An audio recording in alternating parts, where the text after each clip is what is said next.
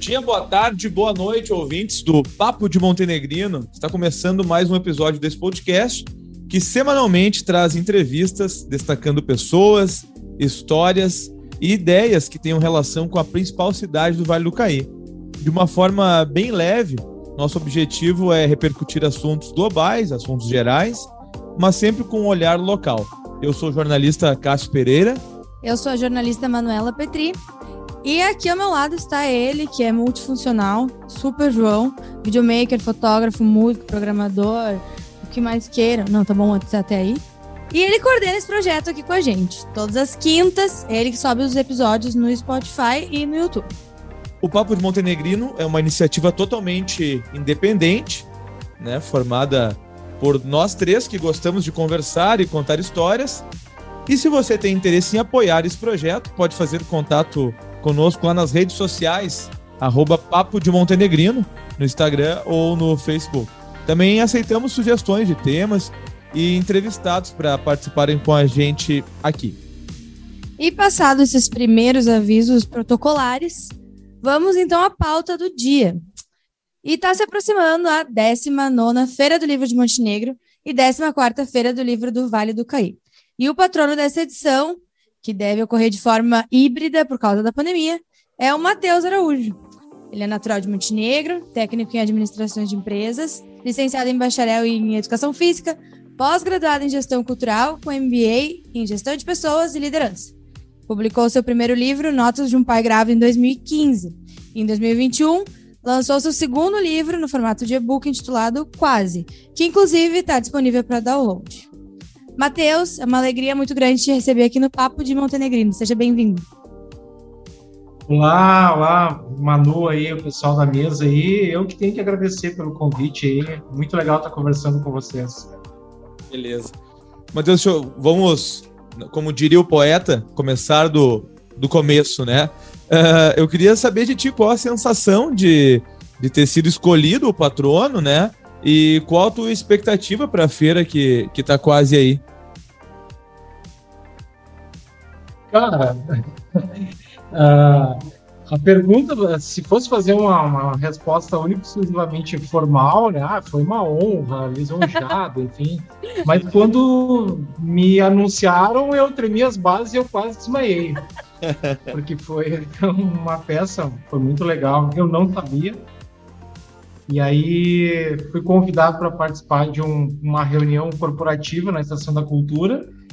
E aí eu tenho a, grata felicidade de ter um monte de gente legal junto comigo que me pregaram a peça e foi bem legal. Aí, para essa tal reunião corporativa na Estação da Cultura, estava inclusive me trollando a minha filha de 7 anos. Ao chegar lá, e prefeito e tudo mais, e me fizeram esse convite. Uh, muito legal, assim, foi bem, uma experiência bem, bem legal. Mas uh, o fato de ser patrono tem. Eu sou humano, raso, erro pra caramba, e, mas também tem minhas vaidades, né? Mas assim, tem a questão da, da, da autoestima, né? A, a lisonja, né? De tu estar tá sendo referenciado, ser escolhido, mas também tem um peso muito grande, né? Porque ser patrono carrega e defender uma ideia, né? Mais do que só o evento em si, defender a ideia da leitura, da ideia do livro, né? E isso eu acho que é o, o maior barato de ter sido escolhido patrono, assim, é a responsabilidade que tem de estar tá defendendo a ideia do evento, né? Que vai muito além de só aqueles dias ali, aquela semana. Enfim. Claro. Matheus, uh, tu começou a ler, assim, a gente sabe um pouquinho da tua história, tá? Incentivado pelo teu pai, né? Que era motorista de ônibus e que seguidamente levava livros para casa com toda a concorrência imposta hoje pela internet, videogame, TV, enfim, existe ainda uma receita para encantar as crianças com a leitura, na tua opinião? A receita, quem sou eu para dizer ou analisar isso, né? É muito difícil, muito complicado. Mas é de fato, assim, sabe? Uh, o meu pai era um leitor inveterado, assim, muito forte de ler Sidney Sheldon, Agatha Christie, seleções. E ele trabalhava em Porto Alegre e ele tinha acesso ao mercado público, principalmente às bancas da rodoviária de Porto Alegre. E quando ele chegava, eventualmente, normalmente na quinta ou na sexta-feira, que daí os, os livreiros, a galera da banca trazia as edições novas de gibi, principalmente da Marvel, da DC e do Tarzan, do Edgar Rice Burroughs, que é o, o, escritor, né, o autor do Tarzan. Uhum. E aí tinha aquela simbologia, assim, bah, vou esperar o pai chegar com um livro novo. E aí, assim foi, na infância, né? Hoje eu acho que não uh, a receita segue em suma sendo a mesma, né? Tu ter acesso, ter uh, construir, aprender pela leitura, as plataformas o jeito vai mudando, né? Uh, de repente pode ser que o livro, de, pode ser não, o livro de papel já não tem tanto apelo como tinha antes, mas tem outras formas de leitura, a própria leitura online, leitura no tablet, leitura no celular e até rediscutir a própria questão da leitura, né? Hoje se lê de outras formas, acho eu. Matheus, a, a, gente vai ter uma, uma feira do livro que é em meio à, à pandemia, né? E aí eu queria, assim, o pessoal tá falando que ela vai ser no modelo híbrido. Queria que tu nos explicasse mais ou menos assim como vai funcionar. E, e também assim perguntar se tu acha que esses dois anos de atividades interrompidas com a pandemia, isolamento parcial, né? Isso pode ter colaborado também para o surgimento de, de novos leitores? É, primeiro, em relação à feira, né? A gente está aprendendo, a gente que eu digo em termos de organização do evento, assim, né? Eu, enquanto integrante da, da comissão também, embora eu não estou muito por dentro da programação, né? Eu estou tocando, tem gente que toca a parte técnica bem, com mais propriedade, mas a ideia é fazer um formato híbrido. Quando eu falo híbrido, é de algumas coisas presencial e outras coisas online, né? Por exemplo, já fiquei sabendo que vai ser muito massa, assim, vai se recuperar o fato de ter livreiros na praça, que é, Legal. acho que um ponto de partida da ideia da feira, né? A ideia de feiras de livro é legal de contextualizar e eu gosto de falar, viu? Se eu estiver falando demais, vocês me cortem, não, senão capaz, não. à vontade. o podcast vai durar cinco horas. Uh, as feiras de livro, esses eventos literários a céu aberto, aí em Porto Alegre tem uma referência muito forte na América Latina, porque a, tem uma simbologia forte, assim, né, até política, assim, de, de posição, que é de dizer que o livro é para qualquer um, qualquer um pode acessar, e tanto que o livro vai para a praça, vai para a rua, para que qualquer um tenha acesso a ele, entendeu? E, obviamente, também, por isso que também é legal de estar voltando aqui, tem a questão da venda, né? Porque tem a livraria, tem o livreiro, tem o escritor, tem o autor, tem o ilustrador, tem o editor, tem a bibliotecária. Essa galera foi muito impactada como todo mundo da área cultural, esportiva e de eventos, né? E aí ter acesso a levar para a praça de novo, levar um lugar acessível que tenha uma visão de trânsito público, é muito bacana isso. Uh, não como era até pouco tempo atrás, obviamente, né? Mas vai ter de novo, aí deve ter alguns livreiros na praça, né, presentes, né? E além disso, algumas atividades presenciais, como por exemplo, assim, eu acho que a, a própria abertura, solenidade de abertura deve ocorrer presencial, com restrição para pouca gente, enfim.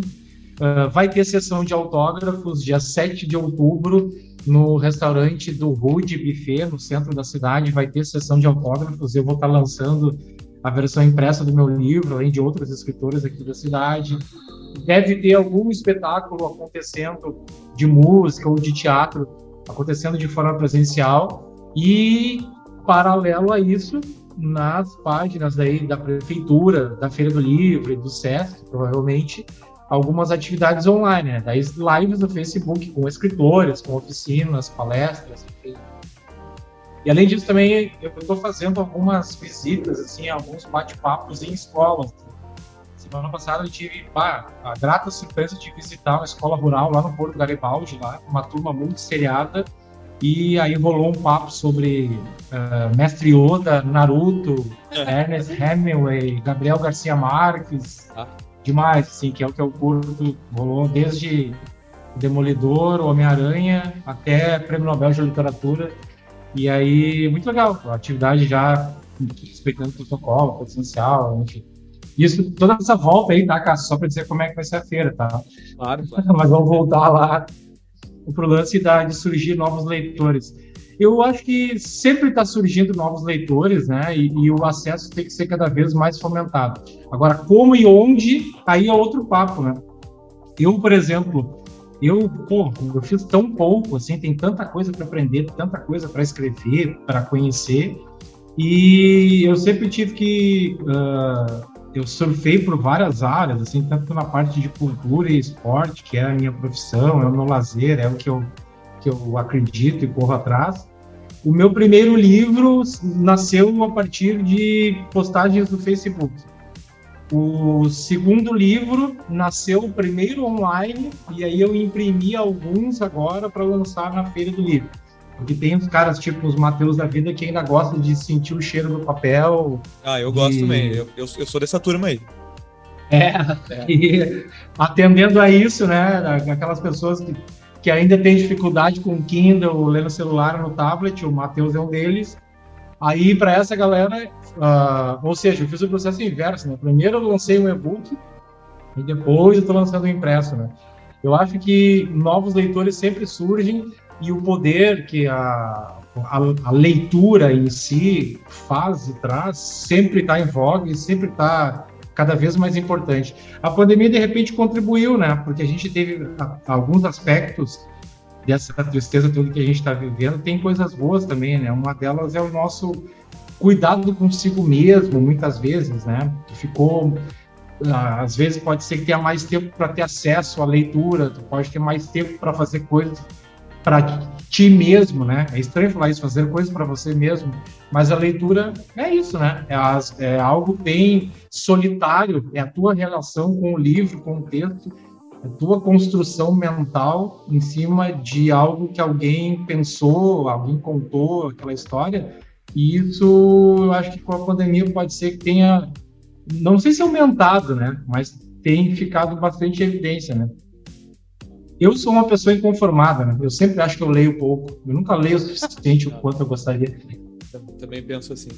Mas mesmo nesse cenário pandêmico, é legal a gente saber que vai ter, que vão estar os livreiros na, na praça, algumas atividades presenciais, porque dá o clima de feira, né?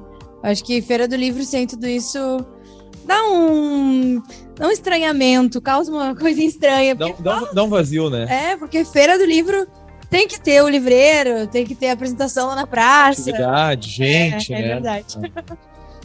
Matheus, no teu primeiro livro, que é Notas de um Pai Grávido, tu fala bastante sobre a tua vida pessoal, né? Tu falou que surgiu a partir de postagens do Facebook e tal. Uh, tu pensa em seguir escrevendo sobre a paternidade, algo que, que te instiga a literatura?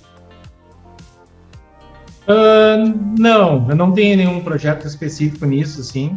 Foi o livro, como eu falei antes, foi tem uma história muito louca, né? Eu uh, quando os projetos que eu tive até agora, ou tive ou tenho para escrever, vou sentar, daqui vai sair alguma obra, daqui vai sair alguma coisa, não, não andaram. E os que foram acaso andaram mais. Esse é um exemplo.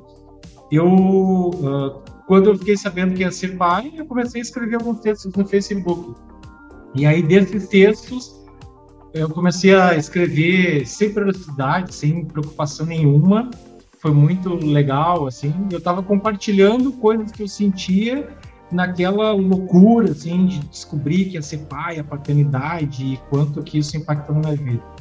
Mas é assim, comecei a escrever no Facebook, os textos as pessoas começaram a gostar, aí uh, tive alguns amigos, aqueles amigos, assim, não que apartam a briga e cheguem dando voadeira, assim, sabe, já para te incentivar, para te empurrar mesmo, e aí, cara, escreve mais, bota pilha, e eu comecei a escrever bastante, assim.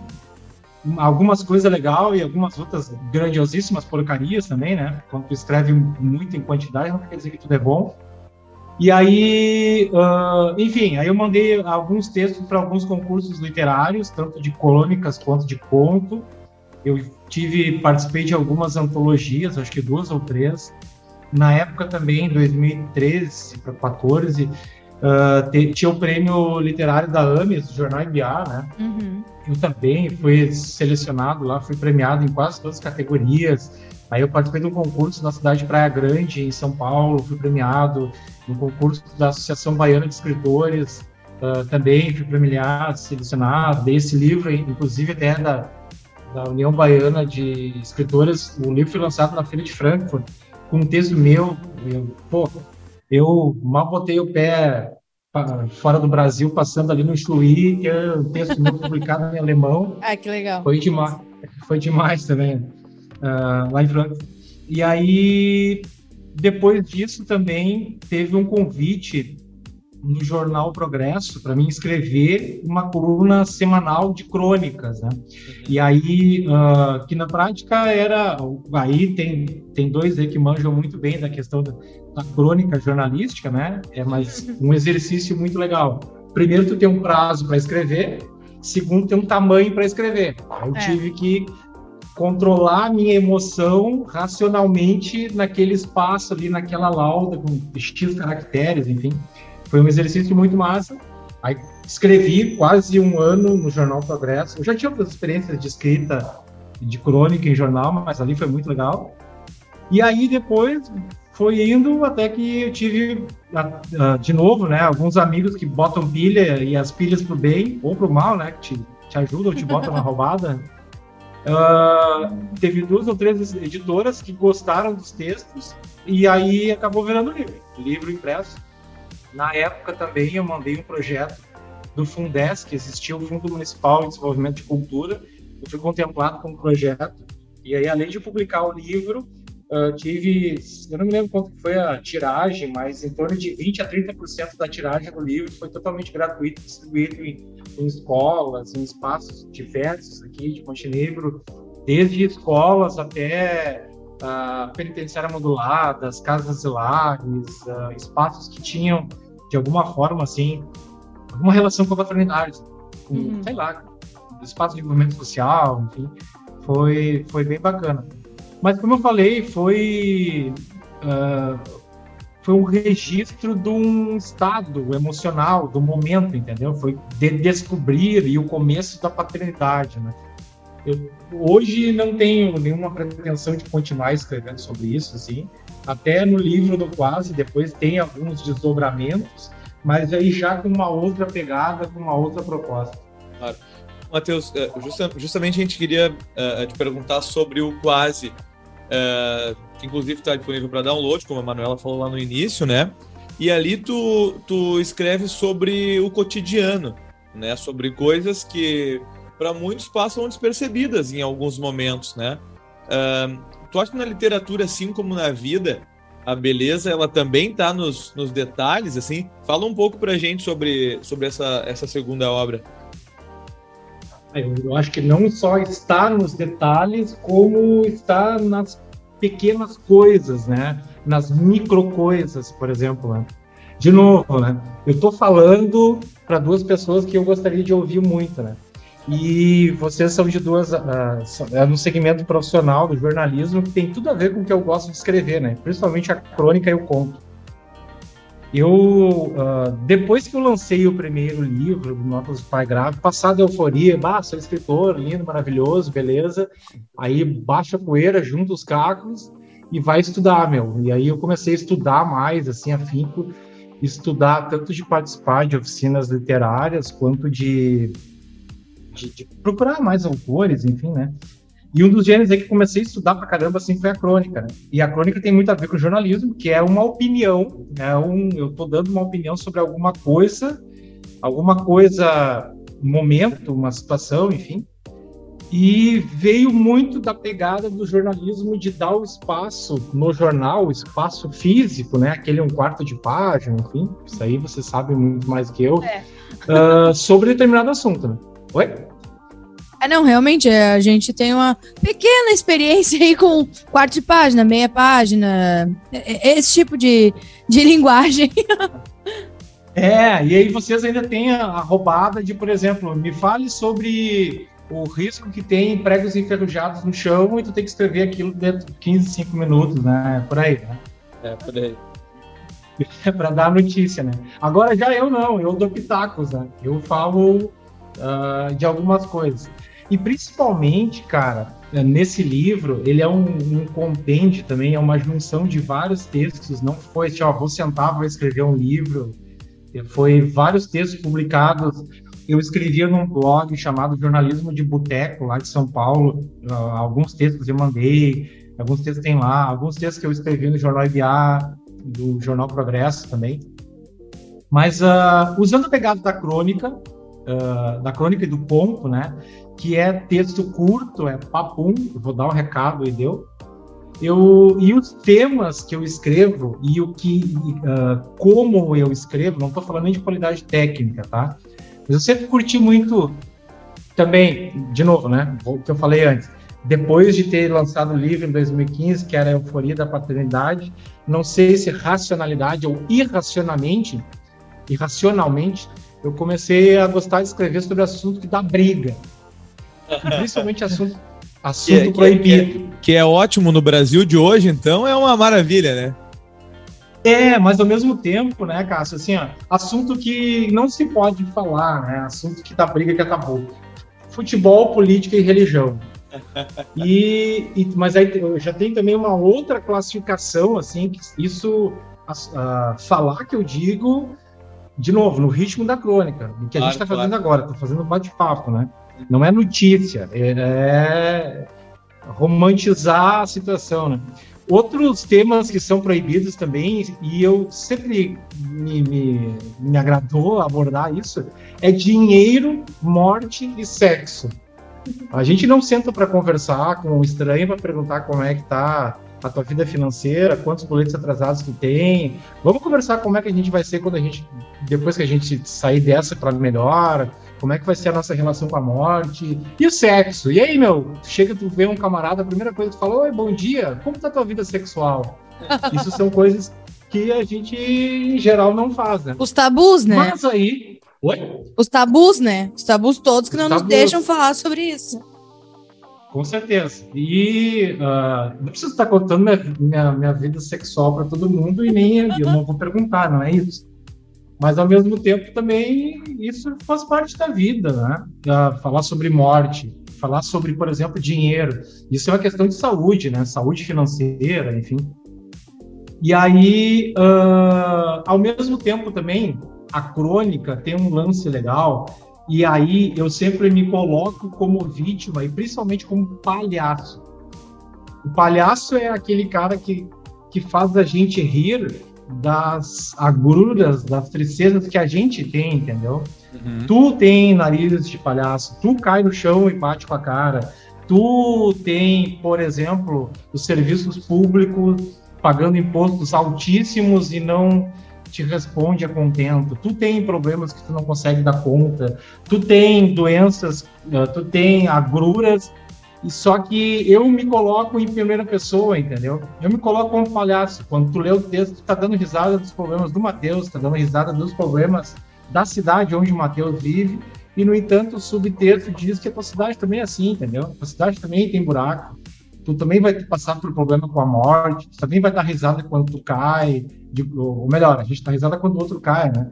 Mas uh, uh, rir do palhaço, tu tá rindo de, de você, de ti mesmo, entendeu? E aí com o texto eu, eu tento, tento né? Não, não sei se eu consigo no livro dar risada dessas coisas. Tu vai dar risada de morte, tu vai dar risada de corrupção, tu vai dar risada de miséria, tu vai dar risada de política, tu tá rindo do, de ti mesmo, quando tu ri do que eu escrevi falando do Matheus, entende? Saca? Sim. Claro, claro.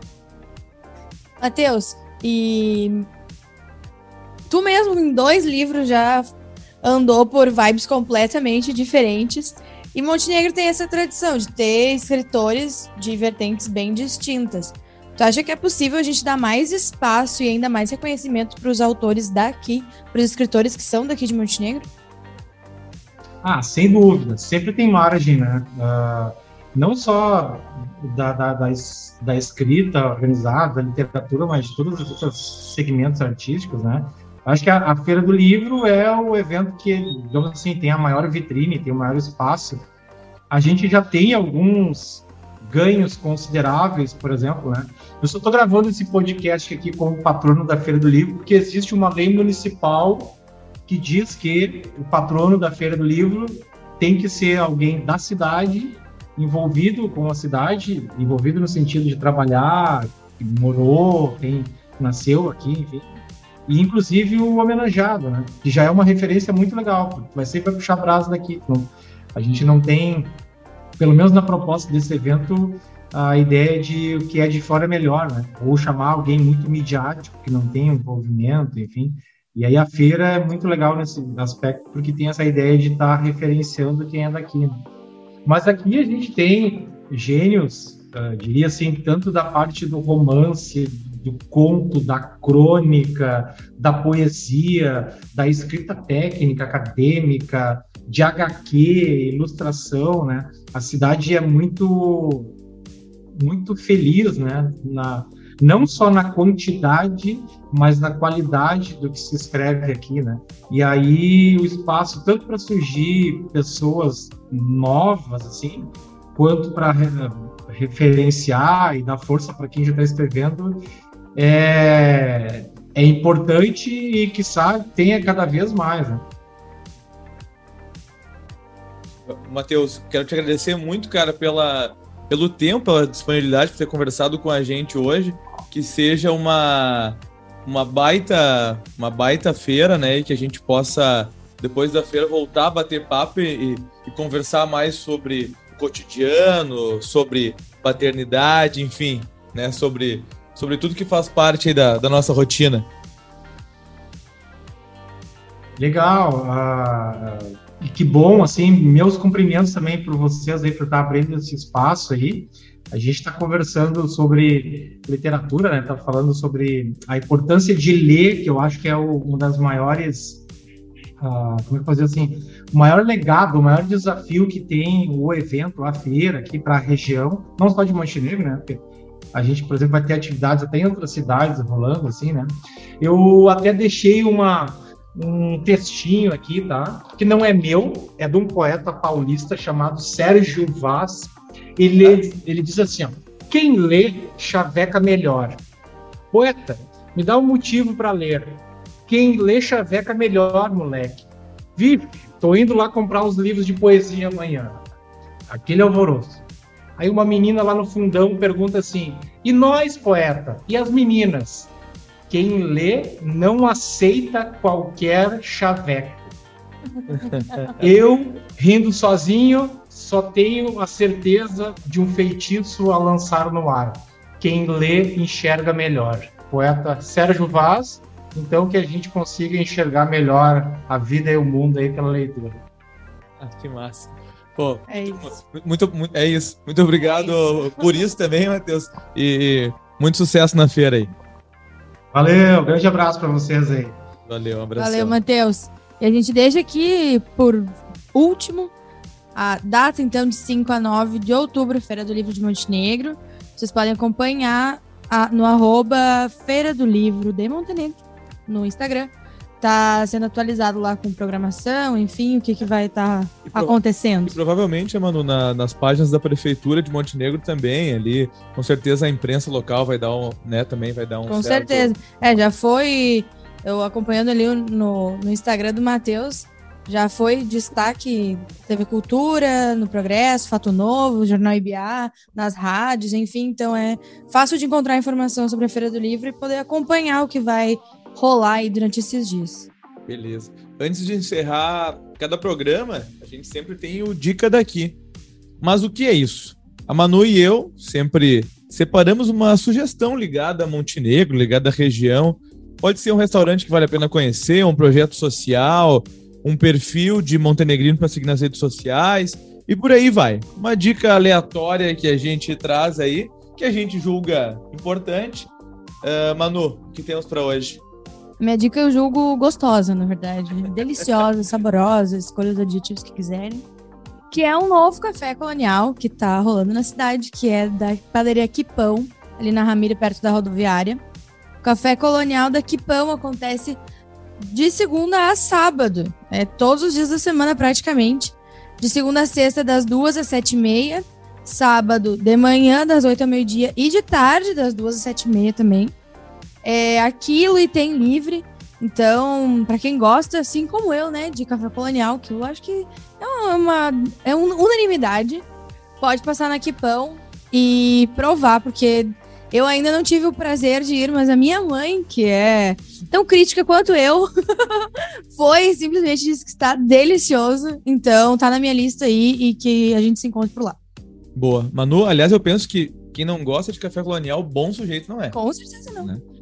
Bom, já que o tema de hoje foi Feira do Livro, né? O papo com o Matheus, quero trazer uma dica aqui de, de conteúdo no Instagram de uma pessoa que a gente já conversou na, no podcast em um dos uh, uh, em um desses 21 programas, que foi o Gelson Westenfelder, que é conhecido como o filósofo dos quadrinhos, ele está alimentando de um jeito muito legal uma página no Instagram, que é só jogar lá Filósofo dos Quadrinhos, trazendo explicações sobre quadrinhos, sobre filosofia, que é a mistura que ele faz, né? Então, por exemplo, hoje, no dia que a gente está gravando, ele fez um post explicando o que é arte sequencial, né? Sempre ligado aos super-heróis, né? Que, que é uma linha que o, que o Gelson sempre trabalha.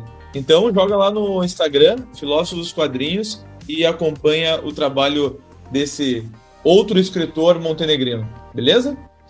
E é assim que a gente chega ao fim de mais um episódio, mas não se esquece, segue a gente nas redes sociais, arroba Papo de Montenegrino. Valeu, Cássio, valeu, João. Valeu, Manu. Quinta, estamos de volta. Hoje agradecer aqui a hospitalidade do João, que cedeu a, a casa dele pra gente gravar, com direito a quitutes aqui, né? Amendoins e afins. Amendoins e afins. Uh, então tá. Lembrando que toda quinta-feira no Spotify, no YouTube, no final da manhã, né? A gente não vai dar um horário. No final da, no final da manhã o programa tá ali, né, ô João? Assim, e... até pode ser início da tarde também, dependendo é, da situação. Na, Vamos na... botar quinta. Não, é, quinta, quinta, quinta, daí não tem erro. Mas sempre a gente. Uh, faz o seguinte, acompanha ele como a Manu disse na rede social, que assim que o programa vai pro ar, a gente avisa lá no Instagram e no Facebook. Beleza? Falou, Manu. Falou, João. Até a próxima. Tchau.